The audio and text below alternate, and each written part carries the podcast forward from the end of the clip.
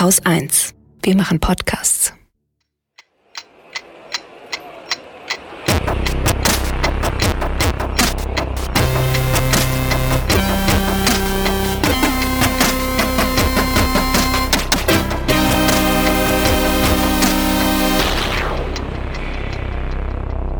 Willkommen zur Wochendämmerung vom 23. August 2019. Heute mit Greta Thunberg, einer Fluchtgeschichte, Kaufkraftarmut, Biosprit in Flugzeugen, was die AfD mit 89 zu tun hat, gleichwertigen Lebensverhältnissen und natürlich mit der Katrin und dem Holger.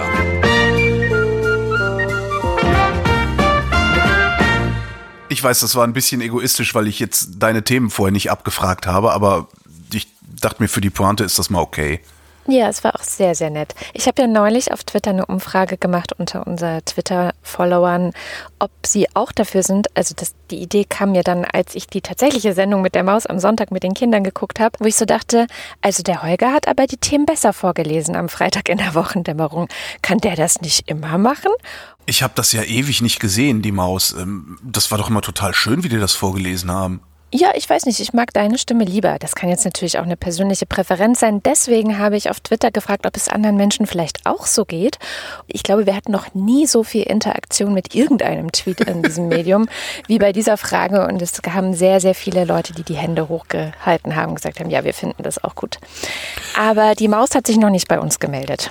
Nee, natürlich nicht. Frechheit. Die Maus meldet sich nicht. Ist eine Frechheit. Also, das ja, ist wirklich. Also naja, gut, wenn ich die Maus wäre, würde ich halt auch sagen, so was denn das für Spasten, ey, haut ab da. Stimmt, die Maus steht ja, über allem. Die Maus steht über allem. Ich wollte noch was kurz sagen zum Sound. Und zwar bin ich hier auf dem Chaos Communication Camp und ich wollte vorweg schicken, dass es sein könnte, dass man Dinge hört. Also irgendwelche Umgebungsgeräusche. Zum Beispiel das Brummen des Generators, der nicht so weit von hier weg steht. Oder vorhin habe ich irgendwelche Kühe gehört. Jetzt brummt mhm. irgendwas sehr laut, was wie ein Hubschrauber klingt oder so. Also man könnte Dinge hören, seltsame Vögel. Die meisten Nerds, die hier so rumhängen, die schlafen noch, aber manche Kinder sind schon wach. Also auch die könnten vielleicht ein bisschen Krach machen. Ja. Kommen wir zu Greta Thunberg, ein Nachtrag. Wir hatten ja letzte Woche äh, diesen Taz-Artikel, die gesagt haben, naja, so CO2-neutral ist das gar nicht, was Greta da macht. Und jetzt hat sich das Team dieses Segelschiffs gemeldet. Auf Facebook haben sie was geschrieben. Ich zitiere nur kurz. Anders als in einigen Medien dargestellt, wird kein Team aus fünf Crewmitgliedern die Rennjacht Malizia 2 zurück nach Europa segeln. Zwei Teammitglieder sind bereits vor Ort und man wird die Rückführung als Trainingssession nutzen. Der Trip von Greta ist nach der Versiegelung des Bordmotors komplett CO2-frei wegen der Photovoltaikanlage und durch die Hydrogeneratoren an Bord. Das heißt, es wäre sowieso jemand geflogen, weil sie sowieso vorhatten, mit diesem Schiff zu trainieren. Oder wie eine Bewohnerin des Big Brother Containers mal gesagt hat, es ist nix so heiß, wie es dir jessen wird. Die war nicht das hellste Licht auf der Torte. Ja, das, ähm, ja, ich habe einen Downer gleich zu Beginn mitgebracht. Yay! Und zwar, ich finde, es ist auch gleichzeitig die Nachricht der Woche. Im Amazonasregenwald in Brasilien und auch teilweise die angrenzenden Länder wüten gerade die schlimmsten Waldbrände. In manchen Medien heißt es seit Jahren das genaue Ausmaß, also wie schlimm es noch werden wird, das ist eigentlich die Frage. Das ist, mhm. glaube ich, jetzt noch gar nicht so richtig absehbar. Ähm, ich lese immer nur in allen möglichen Medien, dass keiner weiß, wie man das jetzt löschen kann und soll und was man jetzt machen soll. Äh, ich habe ein Bild gesehen von der NASA, das zeigt, wie die Brände von oben aussehen und das sieht richtig, richtig schlimm aus. Also man sieht so eine Fläche, die irgendwie eigentlich grün ist, wie man sich das schon so denken kann, dass ein Regenwald halt grün ist. Und auf dieser riesigen grünen Fläche sind überall rote Flecken. Also es sieht eigentlich aus, wenn das jetzt eine Haut wäre, diese eine grüne Haut, dann wäre die wahnsinnig krank und entzündet mhm. und naja. Emmanuel Macron, der französische Präsident, hat gestern Abend noch getwittert, unser Haus brennt, wortwörtlich. Der Amazonas-Regenwald, die Lunge, welche 20 Prozent unseres Sauerstoffs produziert, steht in Flammen. Hast du die drunter Kommentare zu diesem Tweet gelesen, Nein. die alle aus Brasilien kommen, wo sie wirklich in übelster Manier Macron beschimpfen? So, kümmere dich um deinen eigenen Scheiß, du Arschloch, so nach dem Motto. Richtig krass. Sowas lese ich nicht. Doch, manchmal lese ich das. Aber nur, wenn ich, wenn ich eh irgendwie so, so halb depressiv bin und es mir richtig dreckig geben will. Jedenfalls hat auch Sham Jaff sich diese Woche mit dem Thema beschäftigt und deswegen beginnen wir heute schon zu Beginn der Wochendämmerung mit What Happened Last Week, unsere wöchentliche Kolumne. Sham ist ja Autorin des gleichnamigen Newsletters und der war übrigens vor zwei Tagen in der Taz. Da äh, haben sie ein total nettes Porträt über sie gemacht. Das verlinken oh. wir natürlich auch gerne über sie und ihren Newsletter und auch, wo sie herkommt und was ihre Geschichte ist und so. Also sehr nett, da kann man Scham noch mal ein bisschen kennenlernen. Jedenfalls haben wir auch über den Amazonas-Regenwald gesprochen und ich habe sie direkt zu Beginn gefragt, was eigentlich hinter diesen Bränden steckt. Warum der Amazonas brennt, dafür gibt es eben verschiedene Gründe. Zum einen haben wir da natürlich die weltweite Trockenheit zu nennen. Also das ist ähm, Fakt. Das kann man auf jeden Fall nicht außer Acht lassen. Andere Gründe sind zum Beispiel auch das Verhalten von Bauern, die in diesem Gebiet leben. Der brasilianische Präsident Bolsonaro wirft ihnen Brandstiftung vor. Das heißt, äh, er sagt, dort würden Farmer zunächst die Bäume abholzen und dann Feuer legen, um neue Weideflächen für ihr Vieh zu schaffen. Wegen dieser derzeitigen Dürre in der Region breiten sich die Brände immer weiter aus. Natürlich reichen Experten diese Erklärung nicht. Sie sagen, auch die Politik des Präsidenten Bolsonaro, der ja ab Januar diesen Jahres äh, seine Arbeit begonnen hat, auch die Politik hat eben Auswirkungen äh, darauf. Und die Gründe des Waldbrandes können auch darauf zurückgeführt werden, denn er leugnet den von Menschen gemachten Klimawandel. Und das führt eben zur Verschärfung des Problems.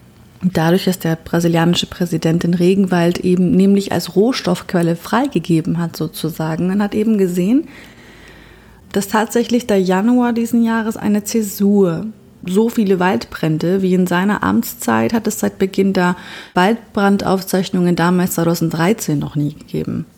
Doch der Präsident will irgendwie auch nichts davon hören und wirft äh, wiederum anderen Menschen was. Äh, da gab es auch letzte Woche sogar diese absurde Meldung, dass er den Umweltschützern vorwirft, die Brände gelegt zu haben. Er sagt, ja, ja ich habe ihnen ja wichtiges Geld gestrichen, diesen äh, Organisationen, und jetzt sind sie sauer auf mich und legen jetzt den Brand.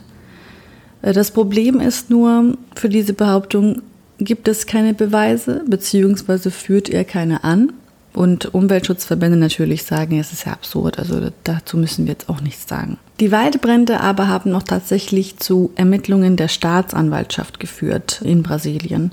Also konkret zum Beispiel geht es da um einen Fall, da wird es im Bundesstaat Para geprüft, warum denn ähm, letzte Woche ein angekündigter Tag des Feuers nicht verhindert wurde. Also da hätten Medienberichten zufolge Farmer im Südwesten des Bundesstaates in einer koordinierten Aktion große Flächen entlang einer Landstraße in Brand gesteckt, um eben Platz für neue Weideflächen zu schaffen. Und da schaut sich gerade die Staatsanwaltschaft an, ja, wieso? Jetzt sind weltweit alle Menschen entsetzt und auch so ein bisschen in Schockstarre da stellt sich die Frage, was ist denn jetzt wichtig? Was können wir überhaupt irgendwie tun? Natürlich sind wir alle schockiert. Also nicht nur, wenn wir die Bilder sehen, sind wir alle schockiert. Also ich habe mir nachgeschaut, was bedeutet das denn eigentlich, ja?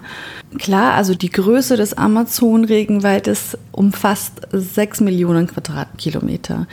Die Forscher sagen, gerade nähert sich das gefährlich diesem sogenannten Tipping Point von 20 Prozent Abholzung an. Und das ist der Punkt, an dem sich der Regenwald nicht mehr selbst regenerieren kann und sich dann für zwei bis drei Generationen in so eine, in so eine Savannenlandschaft verwandelt. Und das hat eben verheerende Folgen.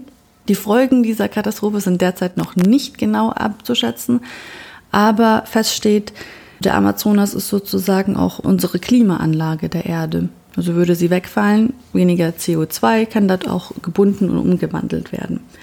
Was wir machen können, ist eigentlich sehr, sehr viel. Also es gibt äh, tatsächlich gerade auch eben eine Petition von Greenpeace, die sie schon seit längerem eigentlich auch gestartet haben. Die kann man unterstützen. Man kann tatsächlich auch dort ein Stück Regenwald dadurch schützen, dass man eben auf jeden Fall Geld spendet an äh, folgende Organisationen. Also Rainforest Action Network. Ihr Versprechen ist Protect an Acre of Rainforest. Oder man kann äh, versuchen, auch das Land zu kaufen. eben durch den Rainforest Trust, sodass dann auch dort keine Abholzungen passieren. Und äh, man kann die einheimische Bevölkerung des Amazonas auch natürlich äh, supporten und schützen durch den Amazon Watch. Es gibt noch weitere Organisationen wie Rainforest Alliance, da kann man ähm, regenwaldsichere Produkte eben kaufen. Also wenn man sozusagen seine Papier- und Holznutzung ein bisschen reduzieren möchte.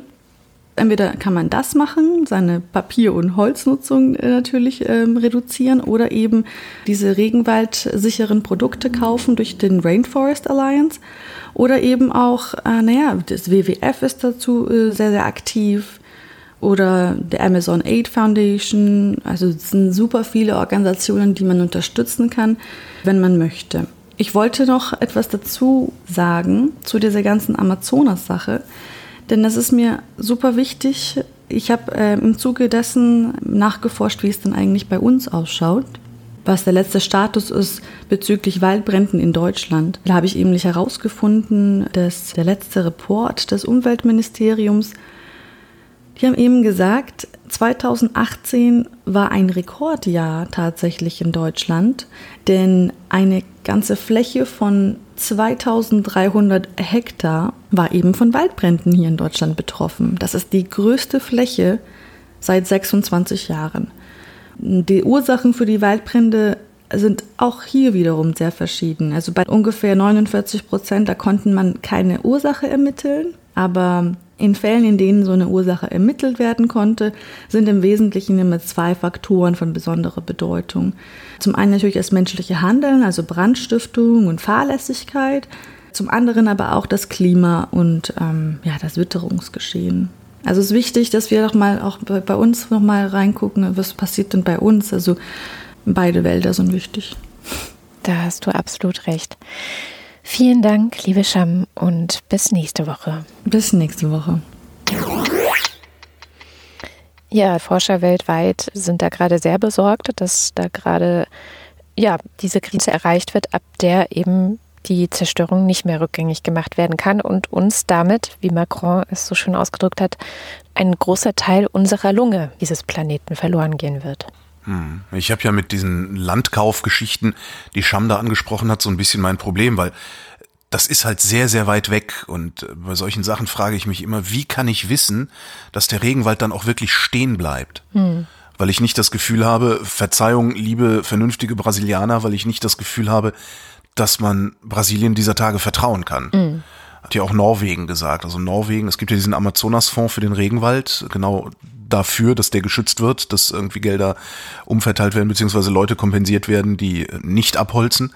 Und äh, Norwegen, die zahlen den größten Batzen in diesen Fonds, 1,2 Milliarden haben die da drin liegen. Äh, Norwegen hat die Zahlungen in diesen Fonds gestoppt.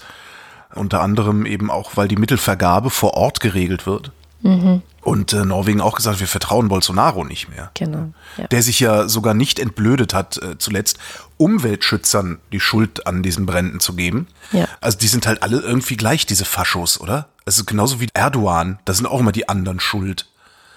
Das ist echt. Ja, ja. ziemlich zusammenfassend hat äh, Anatol Stefanovic gestern auf Twitter dazu geschrieben, ich zitiere ihn einfach, hab gefühlte tausend Artikel gelesen und kenne jetzt tausend Versionen der Meinung, dass solche Brände echt nicht gut sind, aber ich habe keine Ahnung, was zu unternehmen wäre, außer, je nach Verfassung, Trauer über oder schaurige Lust am Weltuntergang zu empfinden. Das ist echt keine gesunde Art der Auseinandersetzung und ich wähle die Gesundheitsmetapher hier nicht leichtfertig. Ja. Und ich frage mich, seitdem ich das gelesen habe, auch, ja, wie gehen wir jetzt damit um? Wie erkläre ich das zum Beispiel auch meinen Kindern, was da gerade so passiert? Also ich finde es schon. Ich musste tatsächlich auch in Greta Thunberg denken, weil die hat ja mal in einer ihrer Reden gesagt, ich will, dass ihr in Panik geratet. Und ich habe das Gefühl, dass das mehr und mehr, also immer weniger eigentlich wegdrücken kann, dass ich in Panik gerate, ehrlich gesagt. Ja, ich habe ja nicht mehr so viele Jahre auf der Erde. Also hm. ich werde ja nächste Woche 50, nee, übernächste Woche werde ich 50. Das heißt, Bestenfalls habe ich hier noch 40 Jahre oder sowas und ähm, darum ist das Problem bei mir wahrscheinlich nicht so groß oder für mich nicht so groß, weil ich ja auch keine Kinder habe, keine eigenen. Ich kenne diese physikalischen Zusammenhänge nicht. Müsste man mal jemanden fragen, der sich damit auskennt. Aber ich denke mir, wenn die Maschine, die 20 Prozent unseres Sauerstoffs produziert, aufhört, diesen Sauerstoff zu produzieren, werden wir hier sowieso ein Problem bekommen, und zwar auf mhm. dem gesamten Planeten. Und vielleicht werden wir dann ja anfangen zu handeln. Weißt du, wahrscheinlich, weiß ich nicht. Es ist aber tatsächlich so, dass ich auch hier sitze und denke, ja, vielleicht habe ich ja Glück und gehöre nicht zu der Hälfte der Menschheit, die stirbt, bevor irgendwie die andere Hälfte der Menschheit sich in Bewegung setzt. Das ist aber auch alles, was ich schaffe, irgendwie herzustellen. Aber das war wirklich ein Downer, ey. Darf ich noch einen Downer? Oh! Es tut mir leid. Ich habe auch noch ein paar äh, gute Nachrichten, aber noch ein Downer. Island hat diese Woche seinen ersten Gletscher begraben, den sogenannten Ökjökull. Und das habe ich bestimmt falsch ausgesprochen, aber ich kann halt kein Isländisch. Und Geologen zufolge ist das im Grunde das erste isländische Opfer des Klimawandels gewesen. Es war jetzt mhm. kein riesiger Gletscher, irgendwie 16 Quadratkilometer war er irgendwann mal groß. Aber ähm, sie sagen halt auch, also die Wissenschaftler sagen auch, dass er jetzt irgendwie noch schneller geschmolzen ist, als sie gedacht hätten. So. Und dort, wo er mal war, steht jetzt eine Gedenktafel und auf dieser Gedenktafel steht, in den nächsten 200 Jahren werden voraussichtlich alle unsere Gletscher diesen Weg gehen. Diese Gedenktafel soll deutlich machen, dass wir wissen, was passiert und was getan werden muss. Nur ihr wisst, ob wir es getan haben. Ja, und du wirst äh, wieder beliebig viele Normalitäre finden, die dir sagen, ah ja, Gletscher schmelzen ja immer mal weg. Mhm. Ja, ja, klar. Mhm. Also auch in dem Umfang, dass ganz Island seine Gletscher verlieren wird.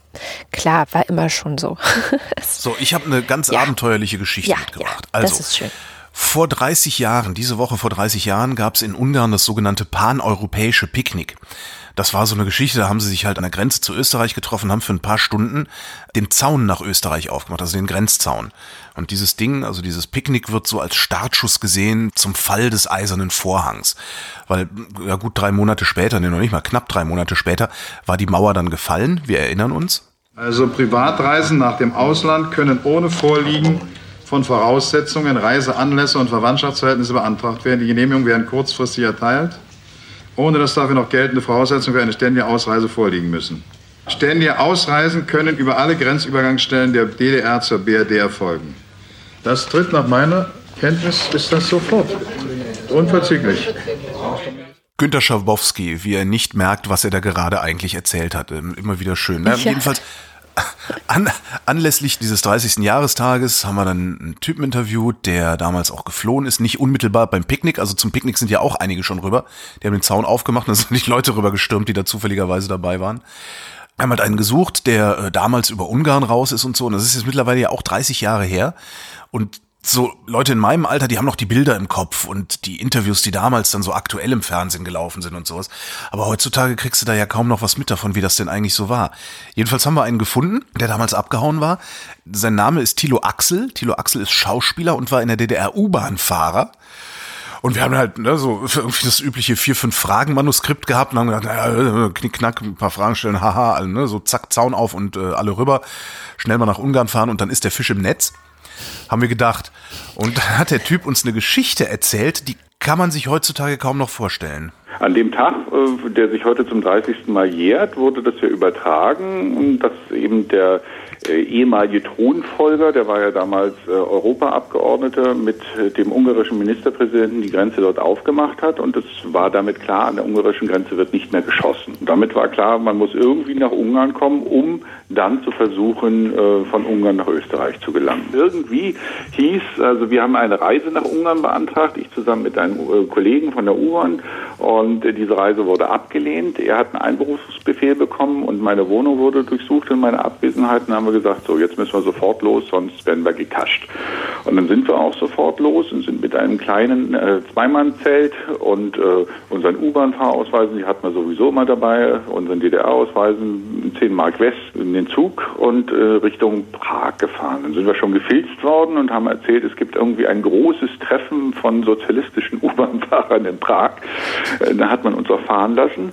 Sind wir in Prag zur Prager Botschaft. Die war damals aber schon voll mit Flüchtlingen. Da kamen wir gar nicht mehr rein und sind dann von Prag aus mit dem Taxi Richtung Bratislava ausgestiegen an einer Bushaltestelle. Da saß so ein kleines Männchen mit einer Einkaufstüte und dachten wir, naja gut, der ist nicht weiter gefährlich, sind hinter die Bushaltestelle, weil wir pullern mussten und schon hatten wir die Kalaschnikow im Genick und wurden von den Tschechen verhaftet und auch nicht gerade wirklich nett behandelt.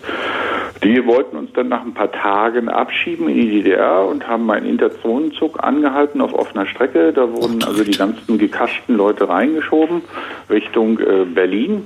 Und dieser Zug hielt in Bratislava. Da sind wir dann ausgestiegen, hatten uns vorher sehr schick umgezogen. Ich hatte einen Nadelstreifenanzug an und mein Kollege schwarze äh, Samtklamotten. Das haben wir gemacht, damit wir nachts nicht zu sehen sind. Und die haben nur gedacht, die sind völlig bekloppt und fahren im Anzug nach Bautzen. Aber das hat geklappt. Wir sind von einem Bahnsteig auf den anderen und wurden dadurch eben von der Stasi nicht gesehen. Die anderen, die gerannt sind, was wir nicht gemacht haben, wir sind ganz gemütlich gelaufen, die haben sie wieder eingefangen. Und dann sind wir nochmal von Bratislava mit dann inzwischen besseren Karten, weil wir einen dritten Mann dabei hatten, wieder Richtung Ungarn und haben es dann geschafft, an einer Stelle rüber zu gehen, den Grenzfluss zu platzieren, der nur zehn Meter breit war und ganz flach war. Mein Kumpel blieb dann in der Pampe stecken auf der tschechischen Seite bin ich nochmal zurück und habe dabei meine Schuhe verloren und bin dann im Nadelstreifenanzug mit einer Handpuppe, ein Krokodil, das hatte ich in einem Beutel noch zufälligerweise dabei. Äh, das habe ich mir als Schuhe angezogen. So sind wir dann in Ungarn durch abgeerntete Sonnenblumenfelder marschiert und haben uns dann an eine Bushaltestelle gesetzt. Da kam ein Bus und sagte, na super, der fährt bestimmt zum Bahnhof, aber der fuhr nicht zum Bahnhof, sondern fuhr direkt zur nächsten Polizeistation. Wurden wir wieder verhaftet. dann hatten wir die eisenhaltigen Abführmittel, also Handschellen und so und wurden verhört und dann konnten wir eben erzählen mit einer wirklich netten Dolmetscherin, was in, in, uns in Tschechien passiert ist. Und die Ungarn haben dann eben auch recherchiert und hörten dann, dass wir in der DDR gesucht werden und haben uns dann nach, ja, weiß ich, nach zwölf Stunden ungefähr in Zug gesetzt nach Budapest und haben gesagt, wir sollen dort zur deutschen Botschaft fahren. Haben wir auch gemacht. Die war aber zu dem Zeitpunkt schon geräumt und es war ein Zettel dran, äh, dass äh, der Malteser Hilfsdienst an dieser berühmten Kirche die Flüchtlinge versorgt und da sind wir dann hin und die haben uns aufgenommen und da habe ich dann Schuhe gekriegt und da sind wir dann ins zweite Lager, das wurde einen Tag später aufgemacht. Wolfgang Wagner war damals da, das war der Chef von den Maltesern und wir haben, waren dann im äh, Zilleberg ein paar Wochen lang und haben da eben äh, gewohnt und auch mitgeholfen, irgendwie die Leute zu unterhalten und zu versorgen und sowas. Und als die Malteser abzogen und die ungarischen Helfer kamen, also sprich das ungarische Rote Kreuz, fühlten wir uns nicht mehr sicher, weil im Lager war die Stasi und deswegen haben wir dann einen weiteren Fluchtversuch unternommen Richtung äh, Österreich, sind aber wieder erwischt worden, saßen dann wieder einen ganzen Tag im Gefängnis, haben unsere neuen wunderschönen Pässe verloren von der Bundesrepublik Deutschland, sprich sind dann wieder mit dem Zug zurück nach Budapest. Die dachten, Mensch, wir sind, ihr seid doch schon längst äh, in, im Westen. Nein, waren wir nicht kamen dann in ein drittes Lager, was die Malteser aufgemacht haben. Das war ein Ferienlager, ein wunderschönes Lager, sind super versorgt worden und sind dann äh, am 10. September mit dem Pressebus der ARD rüber nach Deckendorf. Ja, mehr Glück als Verstand nennt man sowas, glaube ich.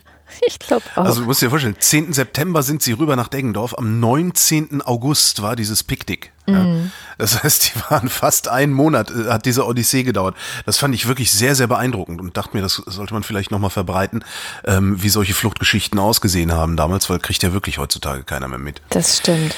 Ich habe noch eine gute Geschichte mitgebracht. Willst du die hören nach diesen vielen Downern? Ja. Die Lufthansa bietet an, du kannst, wenn du bei ihnen einen Flug buchst oder überhaupt, wenn du irgendwo einen Flug buchst, über eine Plattform, die auf den Namen Compensate hört, mit äh, Aid am Ende, ne, so wie Hilfe, über Compensate kannst du deinen Flug mit nachhaltigem Flugbenzin kompensieren. Mhm. Ja, das heißt, du gehst hin und sagst, ich fliege von A nach B, so wie man es bei Atmosphäre auch macht. Ich fliege von A nach B ähm, und ich möchte gerne, dass dieser Flug mit nachhaltigem Flugbenzin gemacht wird geht nur pro Person, also für dich persönlich gilt das. Dann bezahlst du dafür. Ja, der Sprit ist viermal so teuer wie normales Kerosin. Du bezahlst dafür und zwingst dadurch die Lufthansa, verstärkt Biosprit einzukaufen. Also praktisch so wie bei Ökostrom. Mhm. Ja. Du hast einen großen Pool von Strom. Wenn auf der einen Seite verstärkt Ökostrom nachgefragt wird, muss auf der anderen Seite verstärkt Ökostrom rein. Also muss verstärkt Ökostrom gekauft werden, also wird der andere Strom nicht mehr gekauft. Und genau das gleiche bietet die Lufthansa jetzt an mit Öko Bio-Kerosin, mhm. you name it. Mhm. Ähm, und schaffen es damit, 80 Prozent der Kohlendioxidemissionen zu kompensieren. Und du kannst sogar auf dieser Plattform, wenn du mit anderen Fluggesellschaften unterwegs bist, ebenfalls Bio-Kerosin-Kompensation machen. Ich muss das Wort noch lernen.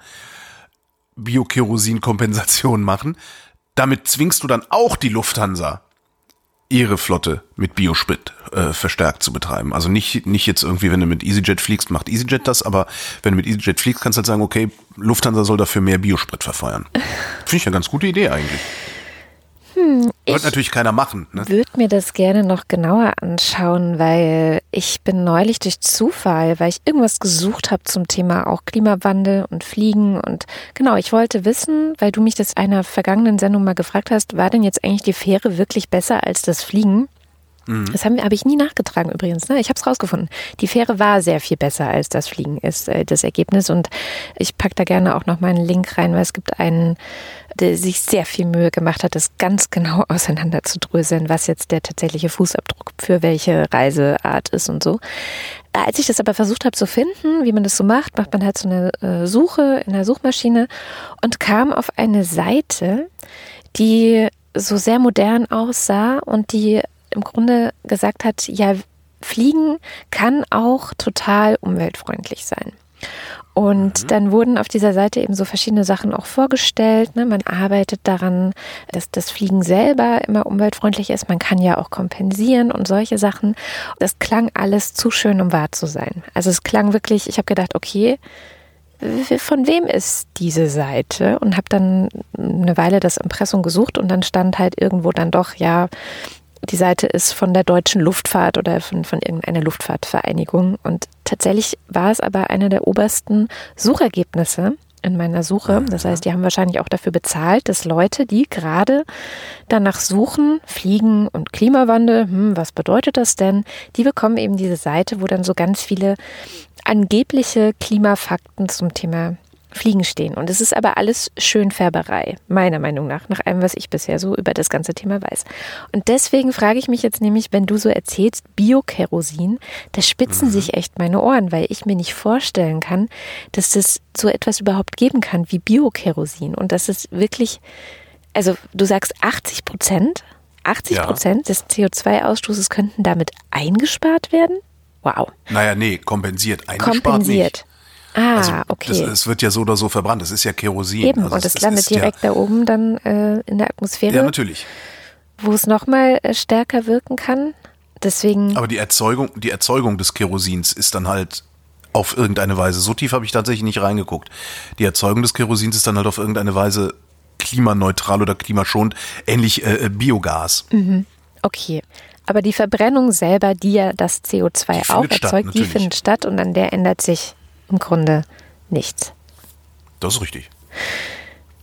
Kommen wir zu einer wirklich guten Nachricht. Und zwar die, wie ich finde, eine der wichtigsten Nachrichten der vergangenen Wochen. Die Überschrift war DDR-Oppositionelle werfen der AfD Geschichtslüge vor.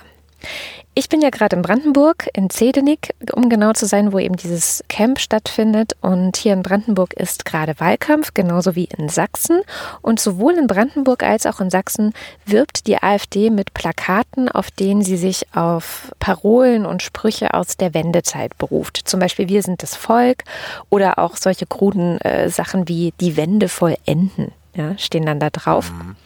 Und jetzt endlich haben also DDR-Oppositionelle einen offenen Brief geschrieben, in dem sie sich von der AfD distanzieren. Sie schreiben da unter anderem, die friedlichen Revolutionen der Jahre 1989 bis 91 in Ostmitteleuropa und der DDR traten für die grundlegenden Menschenrechte ein und führten zum Sturz des Kommunismus in Mitte- und Osteuropa. Diese Revolutionen leiteten eine globale Zeitenwende ein und ermöglichten die Einigung Europas. Entscheidend waren das Zusammenwirken der Bürgerbewegung und der Menschen auf den Straßen sowie der Wille, sich der Diktatur nicht mehr zu beugen. Und so weiter und so fort. Dann schreiben sie ganz deutlich weiter, Deutschland braucht keine Revolution 2.0. Wir werden nicht unterdrückt, wie es die Staatssicherheit im Auftrag der SED praktizierte. Wir lehnen Parolen wie Hol dir dein Land zurück, vollende die Wende, die etwa die Brandenburger AfD im Wahlkampf einsetzt, ab. Das ist bereits unser Land. Für die Demagogen der AfD sind wir 1989 nicht auf die Straße gegangen. Wir haben ein Land, in dem noch viel zu ändern und zu verbessern ist. Das ist in der Demokratie immer so. Demokratie ist anstrengend, weil viele Interessen um den besten Weg gemeinsam ringen. Lasst uns gemeinsam anstrengen, lasst uns gemeinsam die garantierten Grundrechte im Grundgesetz verteidigen und lasst uns gemeinsam nach Verbesserungen für unsere Gesellschaft suchen. Dafür brauchen wir aber keine Spalterpartei wie die AfD. Spaltung hatten wir in Deutschland lange genug. Das ganze Ding ist noch länger. Ich verlinke das, also den kompletten Originaltext. Aber ich fand es wirklich echt, ich habe darauf gewartet. Also als dieser Brief jetzt kam diese Woche, habe ich gemerkt, wie ich darauf gewartet habe, dass mal ein paar Leute, die damals wirklich dafür gesorgt haben, dass dieses SED-Regime endet, dass die DDR endet, dass die auch mal den Mund aufmachen und der AfD echt eine Ohrfeige geben, weil mich auch diese Plakate, die ich hier äh, leider sehen musste, wirklich, wirklich wütend gemacht haben. Ich finde das eine Frechheit, wie diese Partei versucht, eine ja wirklich gelungene friedliche Revolution, die für die Demokratie eingetreten ist, zu missbrauchen, um eine Politik durchsetzen zu können, die am Ende nichts anderes ist als demokratiefeindlich, weil nämlich genau sowas wie Grundrechte ja im Grunde angegriffen werden sollen. Oder auch die freie Presse ist ja auch der AfD ein großer Dorn im Auge. Es wird ja auch ständig angegriffen. Also ich bin wirklich sehr, sehr dankbar. Ähm, der Brief wurde geschrieben von unter anderem Marianne Birtler, Rainer Eckert, Ralf Hirsch, Freya Klier und noch ein paar anderen, Werner Schulz. Also vielen, vielen Dank dafür. Oder aber man betrachtet diese Parolen auf den Plakaten eben nicht als Unverschämtheit, sondern mal komplett anders. Der Spiegel macht das in dieser Woche, also Spiegelausgabe 34 2019. Da gibt's tatsächlich diesen Vorschlag, da mal anders drauf zu gucken. Die Überschrift dieses Artikels lautet, die AfD gehört zum Erbe von 1989. Und das finde ich eine ganz interessante Betrachtungsweise.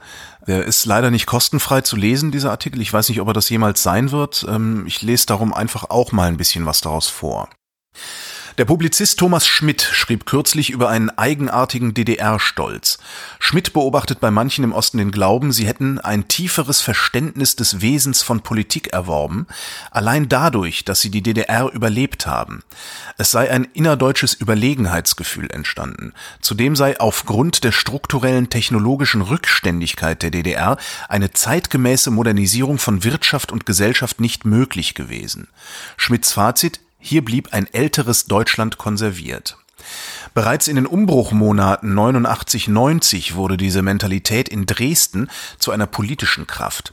Während in Leipzig die Bürgerbewegung weitgehend von einer rebellischen, im Zweifel linken Bohème getragen wurde, haben in der kunstbeflissenen ehemaligen sächsischen Residenzstadt recht schnell konservative Ingenieure, Wissenschaftler und Kirchenmänner den Wendetakt mitbestimmt. Einige hatten die DDR in ihrer eigenen Welt in maroden Villen an den Elbhängen überdauert. Eine Welt, die es im Westen kaum noch gab, mit Hauskonzerten und dem konservativen Bildungskanon aus der ersten Hälfte des 20. Jahrhunderts im Regal, mit Oswald Spengler und Karl Schmidt. An dritten Wegen und basisdemokratischen Experimenten, über die unter linken und grünen Bürgerrechtlern viel diskutiert wurde, hatten sie wenig Interesse. Aus Wir sind das Volk wurde Flux Wir sind ein Volk, Deutschland einig Vaterland. Verständliche Konsumwünsche, Antikommunismus und Nationalstolz waren inzwischen das einende Band. Schwarz-rot-goldene Fahnen, natürlich ohne DDR-Emblem, und die weiß-grünen Wimpel des alten Sachsens empfingen den damaligen Bundeskanzler Helmut Kohl im Dezember 89 vor der Ruine der Frauenkirche in Dresden. Drei Jahrzehnte nach der welthistorischen Wende wäre es vielleicht zielführender, sich mit dem Gedanken anzufreunden, dass eine der Wurzeln des AfD-Erfolgs im Osten zurück bis 1989 reicht. Die DDR wurde auch von Menschen zu Fall gebracht, die heute Politiker wählen, deren Demokratieverständnis dem von Autokraten ähnelt, von Menschen, die ohne Scham gemeinsam mit Neonazis demonstrieren und in gepflegten Lesestuben Neurechte hofieren, die man früher einfach Faschisten genannt hatte. Ja. Na? Ja, gut. Auch eine Möglichkeit, ne? Mhm. Und auch wieder. Und ich finde die wesentlich plausiblere. Das stimmt. Weil ja. die, die Erzählung von der friedlichen Revolution und den bärtigen Bürgerrechtlern und so, die, die ist natürlich total klasse und die ist auch sehr, ja, so eine Wohlfühlerzählung. Ne? Aber vielleicht hat der Spengler im Regal ja doch sein Teil dazu beigetragen. Es gab übrigens die Tage im Deutschlandfunk ein Feature über genau diese Leute, die an den Elbhängen wohnen, gewohnt haben und immer noch wohnen und wie die sich gerade auseinandersetzen. Vor allen Dingen mit dieser einen Buchhändlerin da, die so nach rechts abgedriftet ist. Ich weiß gar nicht mehr, wie die hieß. Susanne Degen, Dagen oder so ähnlich. Also es gibt eine Buchhandlung in Dresden, die irgendwie auch in der DDR total legendär war und auch zweimal schon den Preis für die beste Buchhandlung Deutschlands gewonnen hat und sowas. Und die Frau ist komplett nach rechts abgedriftet. Mhm. Ähm, ja. Ich gucke mal, ob ich es finde, dann tun wir einen Link in die Shownotes. Ja. Ich habe ja gesagt, ich habe noch mehr gute Nachrichten. Ich habe noch eine. Uff. Und zwar fand ich es eine gute Nachricht. Es gibt ja diese Proteste in Hongkong. Du hattest ja auch schon mhm. davon erzählt in einer der vergangenen Sendungen und es geht ja da immer weiter.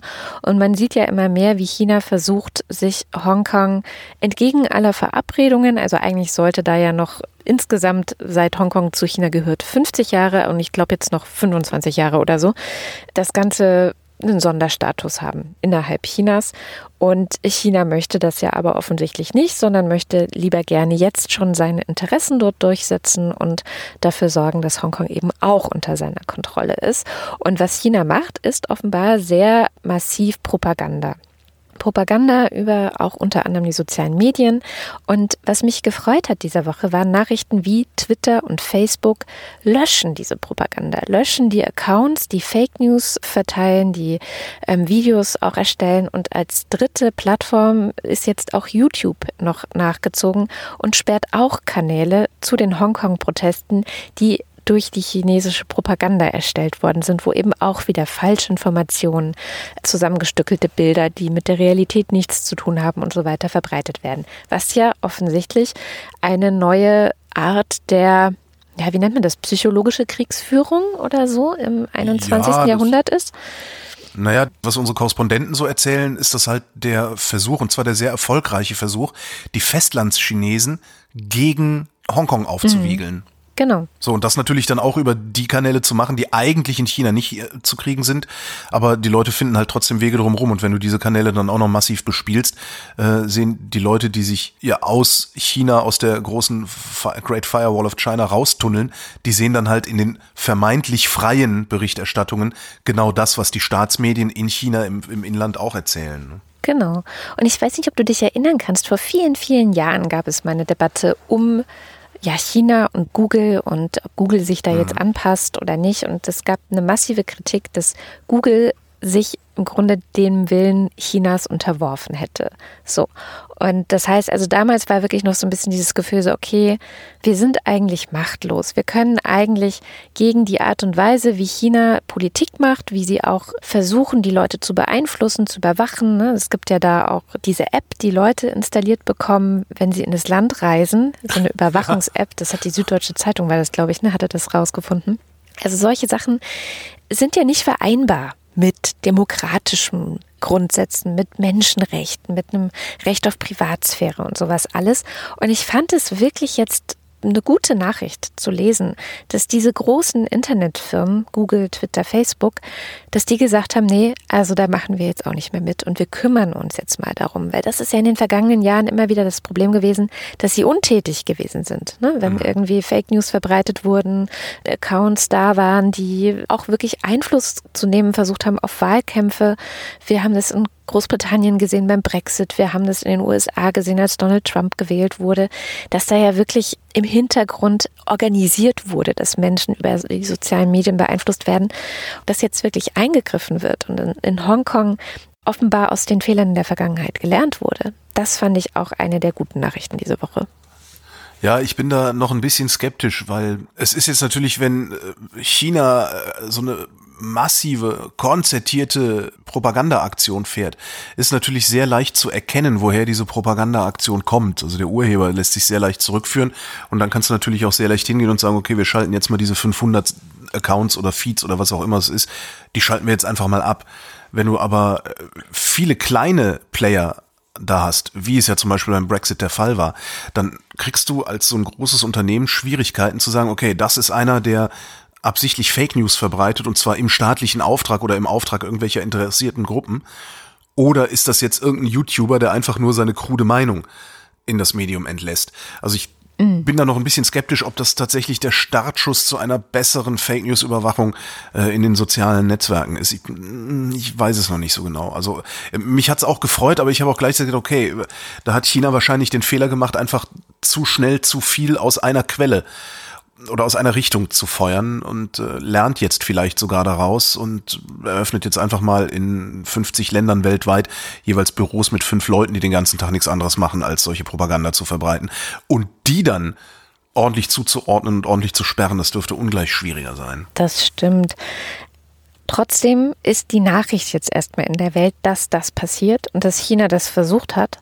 Und das ist ja vielleicht auch schon mal eine Verbesserung ja. im Vergleich zu vor ein paar Jahren, wo wir im Grunde ahnungslos waren, dass das im Hintergrund passiert, weil es ist ja auch so, mhm. dass viele Leute das gar nicht sehen, sondern dass das ganz bewusst, zumindest über Facebook, über Werbung da auch bestimmte ja. nur angezeigt bekommen haben, die vielleicht irgendwie empfänglich für solche Botschaften sind. Naja, was heißt ahnungslos? Wir wussten das ja schon alle, aber ja. im Grunde hast du da machtlos gesessen und gesagt, ja gut, Zuckerberg tut halt nichts dran. Ja? Ich glaube, das Ausmaß des Ganzen haben wir erst nach und nach im Nachhinein herausgefunden. Naja. Ja. Es gab dann diese Woche noch äh, den Teilhabeatlas, mhm. also eine Studie, viel drüber geredet worden, Lebensverhältnisse und so weiter. Ähm, was ich ganz interessant fand, war, dass die Forscher vorgeschlagen haben, sich von dem Ziel, bundesweit gleichwertige Lebensverhältnisse herstellen zu wollen, dass man sich davon verabschieden sollte.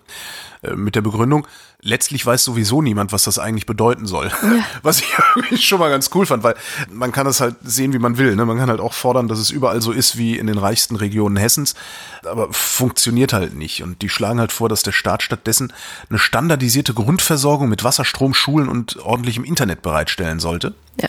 Und gleichzeitig den Kommunen mehr finanzielle Eigenständigkeit geben. Also die sollten Kohle an die Kommunen geben und dann haben sie auch da reingeschrieben, die Bundespolitik muss aber wirklich akzeptieren, dass die Menschen vor Ort die Experten für ihre Region sind. Ja. Finde ich eine super Idee. In also Schweden wird das ja gemacht, ne? Die haben, ja, ja, Schweden macht das, genau. Die haben genau. das auch, dass sie äh, einfach sagen, so hier, die Kommunen bekommen für Bildung und Erziehung und was weiß ich, also so, so einen bestimmten Batzen Geld. Und was genau sie damit dann machen und an welcher Stelle sie das dann genau einsetzen, das sollen sie mal schön selber entscheiden. Im Moment mhm. ist es mhm. ja in Deutschland noch so, dass du dann für alles, was du machst, musst du irgendwie erst eine große Genehmigung und genau. dann äh, ist das Geld auch wirklich nur dafür da und du darfst es für nichts anderes verwenden, obwohl ähm, das Schulessen ist dann kostenlos muss, aber hinter der Schule bricht irgendwie die Turnhalle zusammen oder so. Aber dafür ja. ist das Geld ja nicht da. Also so, ne? Und das fand ich auch eine sehr, sehr äh, schöne Idee eigentlich, ja. Fand ich, ja, habe ich auch gedacht, gar nicht schlecht. Man muss halt aufpassen, ist natürlich so im Kern auch wieder so eine ja, neoliberaler Ansatz, ne? Ähm, der Staat zieht sich so weit wie möglich zurück, nee. gibt da nur Geld hin. Also man muss halt, man muss halt gucken, also fand du musst halt schon. Nicht, weil ich fand sehr schön, wie die Forscher nämlich auch betont haben, dass die Infrastruktur das Wichtige ist und dass da der Staat sich eben nicht zurückziehen darf, wie er es ja in den vergangenen 30 Jahren immer gemacht hat. Ja. und das ist für mich nämlich eigentlich die Kernbotschaft dieser Studie gewesen, dass sie gesagt haben, der Staat muss sich darum kümmern, dass Internet zum Beispiel da ist. War gerade auch wieder eine große ja. Diskussion, wie mies eigentlich äh, viele Teile Ostdeutschlands mit einem guten Internet versorgt sind. Und das ist aber heutzutage, wenn du irgendwie ein Unternehmen aufbauen willst, das A und O. Also kannst gar nicht dahin gehen, wo du kein gutes Internet hast.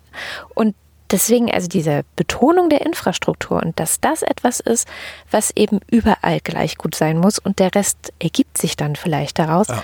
Das fand ich gar nicht neoliberal, sondern fast schon das Gegenteil von neoliberal, ähm, Stimmt, zu ja. sagen, das müssen wir uns jetzt aber nämlich an bestimmten Stellen auch erstmal wieder als Staat zurückholen. Ne? Mhm. Ja, stimmt. Ja, und dann noch eine gute Transparenz äh, dazu, damit Korruption nicht so leicht ist, weil natürlich, wenn lokal viel Geld ist und man kennt sich, man hilft sich, da werden dann bestimmte Bauunternehmer im Zweifelsfall bevorzugt, obwohl sie es gar nicht verdient hätten. Ja, stimmt. Ähm, ne, so, also da müsste man dann auch drauf gucken. Aber das ließe sich ja alles regeln. Es ist ja nicht so, es ist ja nicht Gott gegeben. Es ja nicht, es sind ja keine Naturgesetze, nach denen wir hier handeln, sondern es sind halt menschengemachte Gesetze. Das muss man sich ja auch immer mal wieder ähm, bewusst machen, dass auch der Kapitalismus kein Naturgesetz ist, sondern den haben wir geschaffen und darum können wir ihn auch steuern. Ja. Es gab noch eine Studie, wo wir bei Lebensverhältnissen Kapitalismus sind. Das Institut der deutschen Wirtschaft hat ähm, die Kaufkraft mit der Armut in Verbindung gesetzt und zwar bundesweit und nicht so wie sonst, wo man sagt, äh, wer weniger als 60 Prozent des Medianeinkommens hat, gilt als arm was ja irgendwie diese 900 irgendwas Euro sind, sondern die haben gesagt, nee, wir gucken uns jetzt mal an, und zwar nicht über die gesamte Bundesrepublik, sondern über die Regionen, wie viel waren und Dienstleistungen bekomme ich denn eigentlich für den einen Euro, den ich in der Tasche habe? Und haben gesagt, okay, wir gucken jetzt mal, wie sich dann Armut strukturiert und wer ärmer ist und wer reicher ist. So, und dabei kommt dann raus, dass nämlich die Kaufkraft des mittleren Einkommens, haben sie sich angeguckt, liegt zwischen Ost und West nur bei 104 Euro Differenz. Ja, das heißt, die Kaufkraft im Osten ist 104 Euro schwächer als im Westen. Du kriegst also für deinen Euro ein bisschen weniger. Noch interessanter fand ich daran, die Differenz zwischen Stadt und Land ist 121 Euro. Das heißt, in der Stadt bist du mit mehr Geld arm als auf dem Land. Ja? Ja. Ähm, was hatten wir noch? Also es ist so eine interaktive Karte, äh, verlinken wir auch, gab es im Spiegel, total spannend. Da kannst du dich dann auch totklicken und irgendwie drin verlieren. Ähm, genau, also sie haben dann eine Armutsquote daraus abgeleitet. Ne? Also klar, wer besonders wenig hat, äh, ne? also wo wenig Kaufkraft ist, bist du halt besonders arm. Die liegt dann in München bei fast 20 Prozent. Krass. Ja, fast jeder fünfte Münchner ist arm. Und die Regionen mit der höchsten Armutsquote nach Kaufkraft sind Bremerhaven, Köln, Nürnberg, Gelsenkirchen, Bonn, Frankfurt am Main, Offenbach, Darmstadt, Wiesbaden, Wuppertal, Dortmund und Herne, Bochum. Fällt dir was auf? Alles Städte. Alles im Westen. Und alles im Westen, ja, stimmt. Keine Region mit sehr niedriger Armutsquote liegt im Osten. Wenn du auf die Kaufkraft guckst. Und das ist ja auch was, das hatten wir hier, ich, ich meine, da hätten wir auch schon mal drüber gesprochen, dass ich gesagt habe, ja, im Osten sind die Einkommen niedriger, aber im Osten sind auch die Lebenshaltungskosten mhm. niedriger. Das stimmt. Und daraus kann man jetzt als Westler übrigens ableiten, dass äh, sobald du in Rente gehst, du in den Osten ziehen solltest, weil da kriegst du für deine Rente mehr Geld. Ja, das ist eine ganz gute Idee. Hier gibt es auch äh, günstige Häuser und ja. so. Ja. Genau. Und vielleicht irgendwann auch mal gutes Internet. So, einen hätte ich noch, und zwar ähm, haben wir ja ab und zu mal Partyküchenwissen, damit am Wochenende es was zu diskutieren gibt auf der Feier. Mhm. Ist schon ein etwas älterer Artikel, der an mir vorbeigeflogen ist, ist aber sowieso ein Dauerbrenner und bezieht sich auf eine Studie der HTW in Berlin die geguckt haben, was der Straßenverkehr denn eigentlich die Allgemeinheit kostet. Oh. Es gibt ja immer dieses beliebte Argument, ja, aber der, was wir hier an Kfz-Steuern zahlen, das wird ja alles gar nicht für Straßenbau ausgegeben, ne? Wir sind hier so die Melkkühe der Nation. Das ist so ein beliebtes äh, Autofahrerargument, Echt? was äh, echter Unsinn ist. Ja, ja, es ist echter Unsinn, denn es ist ja nicht nur Straßenbau, was Geld kostet. Ne? Mhm. Also was sie ausgerechnet haben, ist, also sie haben sämtliche Zahlungen an die Verkehrsträger, auch Entlastungen durch Nichtbesteuerung zusammengetragen, Kosten und Kostenvorteile berechnet. Da sind dann auch so Sachen drin wie Polizei, die da sein muss, Feuerwehr, die da sein muss, Krankenwagen und dieser ganze Krempel, ne? also diese ganzen ganzen äh, Rattenschwänze, die eigentlich an Straßenverkehr dranhängen. Mhm. Die haben sich angeguckt, die Investitionen und Unfallfolgen. Naturschäden haben sie nicht mitberechnet und kommen auf 60 Milliarden Euro jährlich, die der Straßenverkehr die Allgemeinheit kostet. Einnahmen durch Steuern und Maut 22 Milliarden Euro. Ja, weißt du Bescheid. Das heißt, die Allgemeinheit, ja, ne? Die Allgemeinheit zahlt 40 Milliarden im Jahr für die Autofahrer. Ich danke dir die, äh, ähm, für diese Zahl, weil das ist schon lange mein Gefühl, ja, dass ich da das heißt, mitbezahle. Ohne, ohne Umweltschäden kostet der Straßenverkehr dreimal so viel, wie er einbringt. So. Äh, in dem Artikel ähm, sind noch mehr Studien erwähnt, die äh, kommen mit unterschiedlichen Zahlen, aber am Ende kommen sie alle zu demselben Ergebnis. Individualverkehr kostet die Allgemeinheit mehr, als er der Allgemeinheit bringt. Jetzt könnte man natürlich hingehen und sagen, ja, aber das hat ja auch einen, einen ideellen Wert, der Individualverkehr und so. Wir als Gesellschaft definieren uns darüber und das muss es uns wert sein. Kann man aber dann genauso argumentieren mit, ja, Vielleicht muss uns aber eine Bibliothek oder ein Schwimmbad mehr wert sein, als dass Max Mütze mit dem Auto von A nach B fahren kann. Aber das ist dann wieder Politik. Das ist alles Politik und da müssen wir eben wieder drum bringen, wie auch die Oppositionellen aus der DDR damals in ihrem Brief so schön gesagt haben. Und äh, damit sind wir auch schon wieder am Ende unserer Sendung. Und wie immer am Ende dieser Sendung kommt der freundliche Hinweis, Hallo, wir sind ein Hörerinnenfinanzierter Podcast. Das heißt, ihr haltet selber dieses Angebot am Leben und wenn auch ihr dazu beitragen wollt, dann schaut mal auf wochendämmerung.de vorbei. Dort findet ihr nämlich alle Wege, wie ihr uns unterstützen könnt. Und einer dieser Wege führt über Steady. Dort bekommt ihr dann auch einen werbefreien Feed zum Beispiel. Und besonders großzügig unterstützen uns dort die Ultras und der Fanclub und deswegen lesen wir deren Namen am Ende jeder Sendung vor und das kommt jetzt.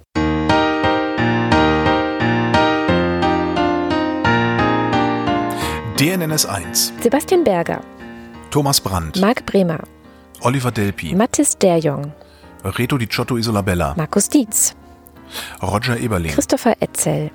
Erik Fröhlich. Norman Holz. Adrian Hönig. Katharina Höll. Caro Janasch. Matthias Johansen. Arndt J. Kästner. Mos de Techi. Dominik Neise. Okay, bin wieder da. Nu hört aber mein Aquarium nicht auf zu klingeln. Bitte macht das aus. Robert Nieholm. Jürgen Recher. Michael Salz. Jörg Scheckis. Roman Schlauer. Joachim Urlas. Fan Fan Fan. Jens Wieweg. Lars von Hof-Hunold. Lars Wagner. Bernd Wehmüller. Was ist gelb und kann nicht schwimmen? Ein Bagger. Und warum nicht? Weil er nur einen Arm hat. Hier kann man ja wirklich viel reinschreiben. Justus Wilhelm. It is me, hooray, Wing Commander Lord Flashheart. Der Beutel ist angewachsen. Und damit sind wir beim Fanclub. Nico Abeler. Macht it aues. Anja und Jan aus Bielefeld. Torben Astronaut. Johannes Bauermann. Florian Beisel. Simone Blechschmidt. Andreas Bockisch. Alexander Bonsack. Markus Boslett. Klaus Breyer. Felix Bültmann. Muli Brunji. Hippocampus. Nicole und Christoph. Gian-Andrea Konzett. Der allerbeste Hans Lamhorst. Miriam und David. Mann, Mann, Mann, Achim, der kleine Ich bin nie zufrieden Mann wohnt in deinem Kopf, weil du nie zufrieden bist mit dem, was du hast oder machst. Und jetzt die Besten der Besten. Andreas Dietzel. Elina Eickstedt. Claude Fankhauser. Matthias Flader. Sebastian Flügge. Oliver Förster. Olli Frank. Wolfgang Fröhlich. Helge Georg. Die Muxi Girls. What? Anja Glage. Burkhard Gnivos. Wosch. Wosch. Wosch. Wosch. Benjamin Großmann. Ricardo Gatter. Der neue Freilich, der knausert und spart, hält Park und Birnbaum streng verwahrt. Jan Heck. Tobias Herbst. Nils Hesse. Andreas Jasper. Philipp Kaden. Captain Käffchen. Oliver Kraus. Markus Krause. Stefan Krause. Magali Kreuzfeld. Thomas und Corina. Oliver Kulfink. Michael Lamertz. Sebastian Lenk. Detmar Liesen. Florian Link. Sabine Lorenz. Ines und Mike Lüders. René Ludwig. Thorsten Lünenschloss. Macho und Mäuschen. Also, ähm, meiner Meinung nach ist das sofort und verzüglich. Martin Meschke. Robert Meyer. Klaus Mitschka. Johannes Möller. Lordium Mondkind. Christoph die Eule Müller. Johannes Müller. Oh Gott. Apuna Hasapima Petilon. Danke. Thorsten W. Neu. Zatapatik. Oliver Paulsen. Nora Hoffmann und Peter Schmäler. Ich dachte, wir wären die populäre Front. Josef Porter. Christine Probstmeier. Thilo Ramke. Marco Richter. Christian Rohleder. Christian Rohr. Pia Römer. Sven Rudloff. Ruth Rutz. Jürgen Schäfer. Christian Schluck. Raimo Schmidt. Christian Schmidt. Niklas Schreiber. Jens Sommerfeld. Marie Stahn. Christian Steffen. Ines und Tina. Eli und Johann. Volksfront für mehr Unsinn in den Unterstützerlisten. Martin Unterlechner. Fabian Fenske. Andrea Vogel. Jannik Völker. Heraklit von Ephesos. Elegia von Huxarien. Stefan Wald. Tobias Wirth. Stefan Wolf. Christopher Zelle. Uwe Zieling. Sabrina Zeug. Und Simon Ziebart. Vielen herzlichen Dank. Oh ja. Und wo ich gerade gemerkt habe, ich bin ein bisschen Spätmerkerin, dass offensichtlich jemand gerade den Herrn von Ribbeck auf Ribbeck im Haveland in unseren Unterstützerlisten das hast du jetzt erst gemerkt? nach und nach aufhört. Ja, ich bin halt manchmal ein bisschen langsam. Okay. Da fiel mir ein Tweet ein, der mir gestern über den Weg lief. Und zwar hat ein Mensch namens Ed Rinderhack was schon mal ein ziemlich cooler Name guter ist. Name, ja. Guter Name, guter Mann. Hat geschrieben, es ist vollbracht, pass auf, ich habe die vergangenen elf Monate jeden Tweet mit einem Wort aus dem Song Jein von Fettes Brot begonnen. Wenn ihr mhm. jetzt meine Tweets in bis zum September 2018 lest, seht ihr den kompletten Song in der richtigen Reihenfolge. Das ja, das gibt es immer mal hübsch. wieder, dass so Leute auf Twitter das machen. Aus den USA habe ich das schon häufiger gesehen dass dann irgendwelche, genau so Songs oder, oder ich weiß gar nicht was sonst. Ja, sehr gut. Sehr Hast du es denn mal gemacht? Hast du es rückwärts gelesen? Nee, hatte ich noch keine Zeit für. das war die Wochendämmerung vom 23. August 2019. Wir danken für die Aufmerksamkeit. Tschüss.